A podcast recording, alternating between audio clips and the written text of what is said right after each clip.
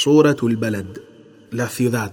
Dios jura por la ciudad santa de Meca, ciudad natal del profeta, que la paz de Alá sea sobre él, sallallahu alaihi wasallam, donde éste creció y a la que amó, y jura por el vínculo del Padre y el Hijo que éste engendra, porque gracias a ambos se preserva el género humano y perdura la existencia. Jura que ciertamente el hombre fue creado para soportar, luchar y sufrir. Luego destaca que el hombre se ilusiona, creyendo que su poder es insuperable, que tiene una fortuna abundante que le permite gastar para satisfacer todos sus deseos y pasiones. Seguidamente, exaltado sea, enumera las gracias que Él concedió al hombre, para facilitarle así los senderos de la buena guía y vencer las dificultades, para que sea de los que moren en el paraíso, los bienaventurados de la derecha y evitarle lo que lo convierta en los de la siniestra, que serán arrojados en el fuego encerrados allí.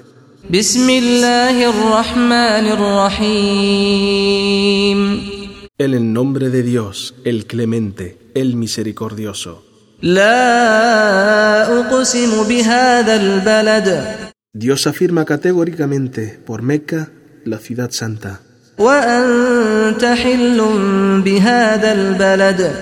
Mientras tú, Muhammad, resides en esta ciudad, dignificándola y honrándola con tu presencia.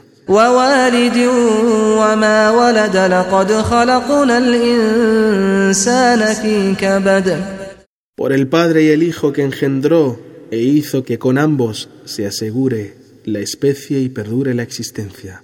Que creamos al hombre para luchar y resistir desde que nace hasta que muere.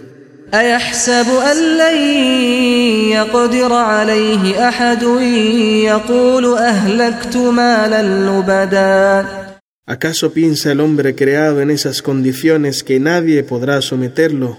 Dice que ha gastado fabulosa hacienda para combatir a Muhammad y desbaratar su misión.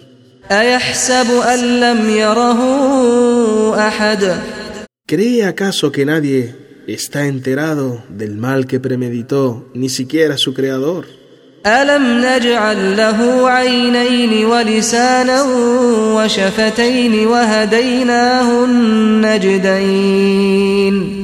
¿Acaso no lo hemos dotado de dos ojos para ver, de una lengua y de dos labios para pronunciar y expresarse? y le hemos señalado el sendero del bien y el sendero del mal, y lo hemos predispuesto para poder elegir.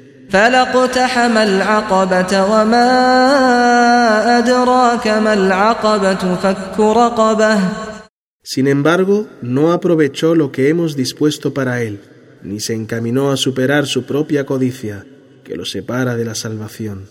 ¿Y qué te hará entender qué significa vencer la cuesta de la salvación? في يوم ذي مسغبة يتيما ذا مقربة Es el rescate del alma y su liberación de la esclavitud, o alimentar en un día de hambruna a un huérfano allegado, como consuelo y misericordia por su pobreza.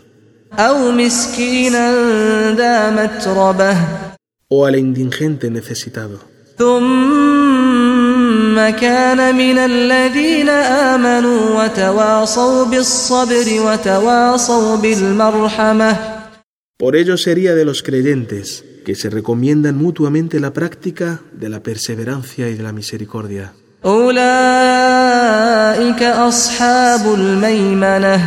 Aquellos que tengan estas cualidades serán los bienaventurados que se alinearán a la derecha.